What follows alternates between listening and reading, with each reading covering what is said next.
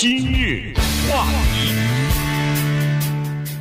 欢迎收听由中讯和高宁为你主持的今日话题。呃，《纽约时报》一个专栏的作家季思道 Nicholas 呃 Kristof 呢，他呃前段时间去以色列进行报道啊，就是报道这个呃中东战争的。那么他本人呢又是一个犹太人，所以呢他在这个第一手的资料，他在当地的了解呢，呃比我们要。更加是就是切合实际哈，而且更加全面吧，应该说，他是认为说这场这个中东现在进行的战争呢，实际上啊双方都有屠杀啊。那么在双方的屠杀的过程当中呢，释放出来一种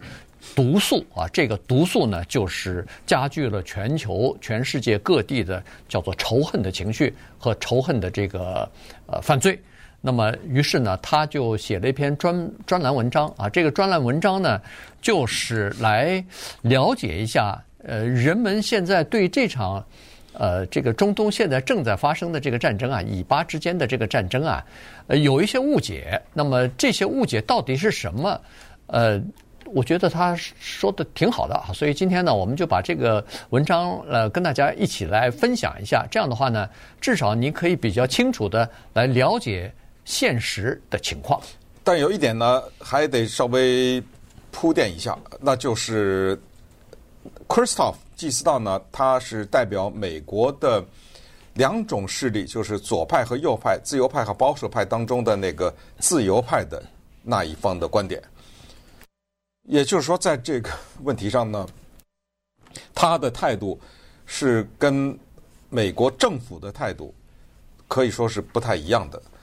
当然，你说美国政府现在民主党、共和党都是挺以色列，对，但是在这个问题上呢，他是跟保守派的不太一样。什么叫不一样呢？非常清楚地告诉大家，就是在美国支持以色列或者说是保守派的这一方呢，有一个鲜明的立场。这个鲜明的立场就是不能使用“相互杀害”这一个短语，而是叫做“受害与反击”。正义与邪恶，在这一个以哈冲突当中，有对的一方，有错的一方。对的一方绝对是以色列，错的一方绝对是哈马斯。在这个问题上，不存在争议。至于你说，哎呦，那为什么巴勒斯坦死了这么多儿童妇女？为什么加沙这个地方死了这么多平民百姓？站在这一个立场上的人说。你不袭击我，这些人会死吗？就这么简单，这叫什么呢？这个就叫战争的代价。所以把这个立场先告诉大家啊，这就是我们在民间看到的大量的这个争论，以及在公共平台上的这个争论呢，这是最底线的一个话题。就是到了这一层呢，这个争论就走不下去了，就是对和错的问题。可是祭司道呢？他在这突然之间说出这么一句话来，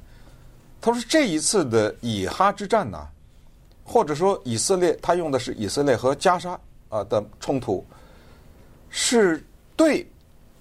对对，不是对对错，而是双方都有一定的合法的诉求，在这个基础之上呢，我们再开启这方面的思考和这方面的讨论。”那首先告诉大家，在这一点上呢，这句话说到这儿，这个文章往下不用看了啊，就是就不同意他的人，就到这儿也就不同意。你往后说的，全都是不能说是胡说八道，但全都是你那立场是不能让人接受的。但是那为什么还要讲这个事儿呢？那非常简单，你想一想，在这个事情冲突之前，说实话，我们普通老百姓有多少人知道加沙是怎么回事儿？我们多少人是关心什么哈马斯是怎么回事啊？呃，什么真主党是怎么回事啊？呃，这我们多少人关心这些问题？呃，哦，很多人都不知道哦，原来这个地方什么断水断电或者是什么封处于长期封锁十六年什么？有多少人知道啊？而这件事情把巴勒斯坦人的困境一下公诸于世，呃，同时呢，也掀起了全球范围内的刚才说的这个仇恨的一一个声音，什么？挺巴勒斯坦的大游行啊，呃，挺犹太人大游行。其实，你想那那种大游行，几万人甚至几十万人的那种大游行，咱们就是说，争取巴勒斯坦自由这种游行，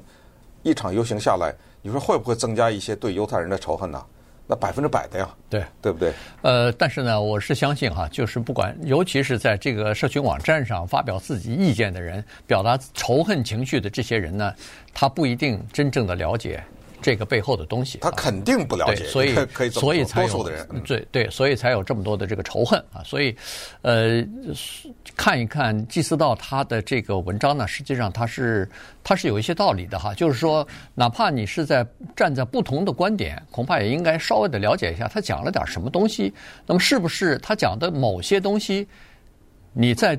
这个之前你是不了解的？那么了解了以后，会不会？有所改变哈，你的立场是不是会有所改变？首先，他讲的第一个误区，大家都在争的一个东西呢，就是人们认为在这场中东的冲突当中啊，一方是对的，一方是错的。不管你认为哪一方是对的，这认为巴勒斯坦对的人也有，认为这个以色列对的人就更多啊。所以呢，在这种情况之下，他就说，其实现实往往并不是叫做黑白分明、一刀切。他说，在这场战争当中，这场悲剧当中啊，非常遗憾的是，双方都认为自己是对的，自己是站在这个正确的一边的。呃，当然，他下面这个一转，他说，不管你认为自己是不是对的，呃，首先，哈马斯在十月七号袭击呃以色列，杀害这么多平民。这个不能用“我是对的”这个这一句话就对就就说好，我就可以杀平民。嗯、这个野蛮行径，这个这个屠杀对平民的屠杀，这个是没有任何的理由可以掩盖的啊！这个没有任何的借口可以淡化这样的罪行。但是同时，他说以色列对整个加沙地区的猛烈的轰炸。造成这个整个巴勒斯坦社区大量平民，甚至包括儿童啊、妇女的死亡，这个你也不能用我就是对他展开报复就合理化了，就把它合理化了。就是这个“但是”这俩字，对，就问题就来了。对，你说完那句话就谴责好，谴责完就完了，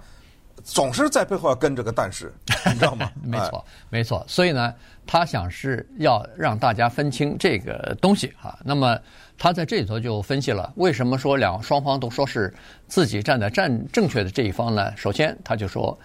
呃，以色列，以色列，他当然是应该拥有自己的国家，他当然是有权利保护自己的国民不受到突然袭击，或者尤其是平民或这个百姓，呃，不受到恐怖主义袭击的伤害。啊，这个作为一个国家，它是这样的哈，就是本身以色列这个国家就是在。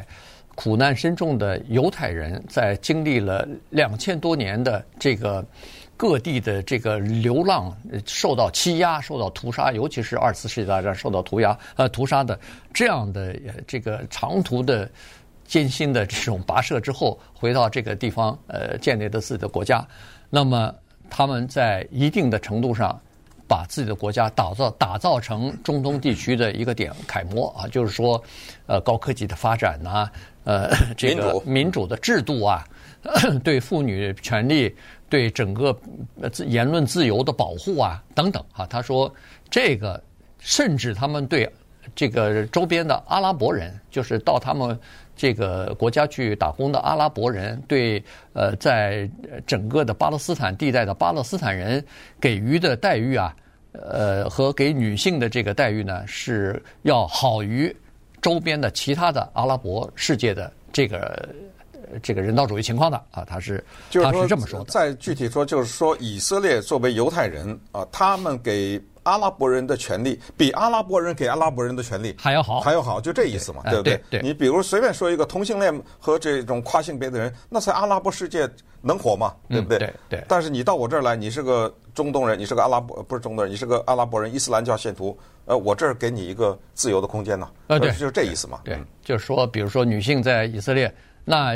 你要开车就开车，你要呃工作就工作，不用戴什么面纱，反正就是呃呃可以可以考虑可以想象出来啊，大概是这么个情况。他说现在批评以色列的人他是有双重标准的，呃，比如说你怎么不管这个在也门的以色列呃这个在也门的巴勒斯坦人的情况，你怎么不管在叙利亚的在这个撒哈拉西撒哈拉的这些呃情况？因为巴勒斯坦人他除了在巴勒斯坦之外这个地方之外。他在周边的其他的阿拉伯国家也有一些啊，所以呢，他就把这个呃这个情况呢说出来。但话锋一转，他马上说，那巴勒斯坦人他们也应该有他们的权利啊，他们也应该有一个建立自己国家的权利，他们也应该有在自己的国家里边呃享受自由和尊严的这个权利啊。那么他们同时也不应该受到集体的惩罚呀。哈马斯他的他主要这篇观点就是。哈马斯是哈马斯，他们不代表整个的巴勒斯坦。同时，他也说，以色列的内塔尼亚胡政府，他不代表整个的犹太人，不代表整个的 以色列啊。他是他其实整篇的观点就是你要把这个东西区分开来，但是在现实的社会当中很难区分。今日话题。欢迎继续收听由钟迅和高宁为您主持的今日话题。这段时间跟大家讲的呢是《纽约时报》的这个专栏作家呃纪思道啊，他写的一篇文章，就是有关于呃以色列和哈马斯之间这个呃冲突啊，它造成的伤害，他对这个问题的一些看法吧。呃，也解释一些就是呃人们呃可能经常会呃存在的一些误区啊。刚才第一个就是说双方。呃，有人认为说一方是对，一方是错。他说现在的这个情况呢，呃，不是就是现实情况，并不是这么清楚哈，并不是这么呃黑白的分明。那刚才就说了，他说是对呃巴勒斯坦人的这个平民造成的这个伤害是非常大的哈。据哈马斯所控制的或者说掌握的这个卫生部啊。他们公布的数字呢，是现在已经有差不多一万一千人，一一万两千人死亡了。呃，他说里面大部分有一半是这个妇女和儿童哈，因为这个跟呃巴勒斯坦的这个人口结构是差不多的，也就是说，在巴勒斯坦人当中，超过百分之五十的人是在十九岁以下、十八岁以下，所以这个就等于是如果死了这么多人，那一半应该就是这个呃。呃，青少年啊，或者说未成年的这个儿童，呃，同时呢，呃，当然，美国和以色列不承认这个呃数字和伤亡的数字，是说这个是哈马斯他们的卫生部提供出来的数字，没法核查。但是纪思道呢是说，呃，光从一个数字就可以看得出来，呃，就是联合国的工作人员呃已经被炸死一百多个了。他说这个是联合国有史以来，不管是经历任何的战乱和战争。都没有死亡这么多人啊，这就说明还有五十几个呃记者也被呃也死亡了，所以这个就说明他们的这个叫做不分青红皂白的轰炸啊，所以呢是是呃这么个情况。然后呢，呃以色列方面呢，其实在战争初期的时候就说过，他说他们是说我们的目的是要最大限度的摧毁和消灭哈马斯啊，这个。呃，保护平民或者说是呃，这个准确性不是我们的首要的考量啊，这个是呃以色列方面的这个说法。所以呢，现在的问题是，据加沙地带的当地的这个巴勒斯坦人士说，受害的可能更多的是平民，原因是哈马斯这些武装成员啊，他们都躲在地道里头呢，所以这个一般的轰炸对他们来说没有造成太大的伤害，可是。遭殃的是在地道上面的，在地面上的，在自己的房屋里头的这些，或者是在这个地道出口附近的平民区，这个呃巴勒斯坦人的这个平民呢，伤亡就比较大了。这是哈马斯导致的，还是那个理论嘛，对不对？啊、嗯呃，你不袭击我，这些人会死吗？呃，他说的所谓的第二个误解呢，就是关于巴勒斯坦的问题的拖延。他说啊，有些人认为这个事儿啊，拖着他。就没事儿，但是拖着他呢，应了鲁迅先生那句话，嗯，就是不在沉默中死亡，就在沉默中爆发。但是中东这个问题，在沉默中爆发的可能性，大大大于沉默中死亡，不会死亡的。呃，这些人他的宗教也好，他对土地的需求也好，他各种各样的生活的条件也好，会刺激他爆发。所以接下来他就说这样啊，他说以色列呢，不太希望看到所谓的两。国的这样一个结果是考虑到以色列的国家安全，没有发生的事情呢，咱们不能证明，因为它还没发生。什么叫没发生？就是两国没发生啊，啊，没有同时发生。但是祭司道这么说，那咱们可不可以看已发生的事情呢？用已发生的事情来推断未发生的事情。已发生的是什么？就是现在在中东这个地方没有两国，以色列国、巴勒斯坦国这和平共处，没有这个。当你没有两国的时候，你看到的是什么呢？此起彼伏的暴力。嗯，他一会儿跑到你的公共汽车上炸一下，一会儿跑到你的超市里面炸一下，一会儿跑到你餐厅里炸一下，然后就是扔这种火弹啊、火箭炮啊什么之类，给你好几千发往你那扔。这是没有两国的时候。那么在这个基础之上，可不可以采取一个所谓务实的办法，然后就是推动这个两国的进程呢？当然，这是内塔尼亚胡不想看到的啊，因为也是现在他和以色列的右派组成的联合政府不可看到的。所以在这种情况之下，他就提议了，是不是咱们还是朝着这个两国的方向努力？因为没有两国，你已经看到了，你没有安全，那也许有了两国，你就有安全呢？啊，这就是关于第二个，第三个就更有意思了，就叫做双方只懂罚酒，有叫不吃敬酒吃罚酒嘛，对不对？就是说双方认为解决这个问题只有一个办法，就是暴力。啊，我好好说你不听是吧？我要有这个两国的诉求你不听，我扔你五千发炮弹，我看你听不听？那边说，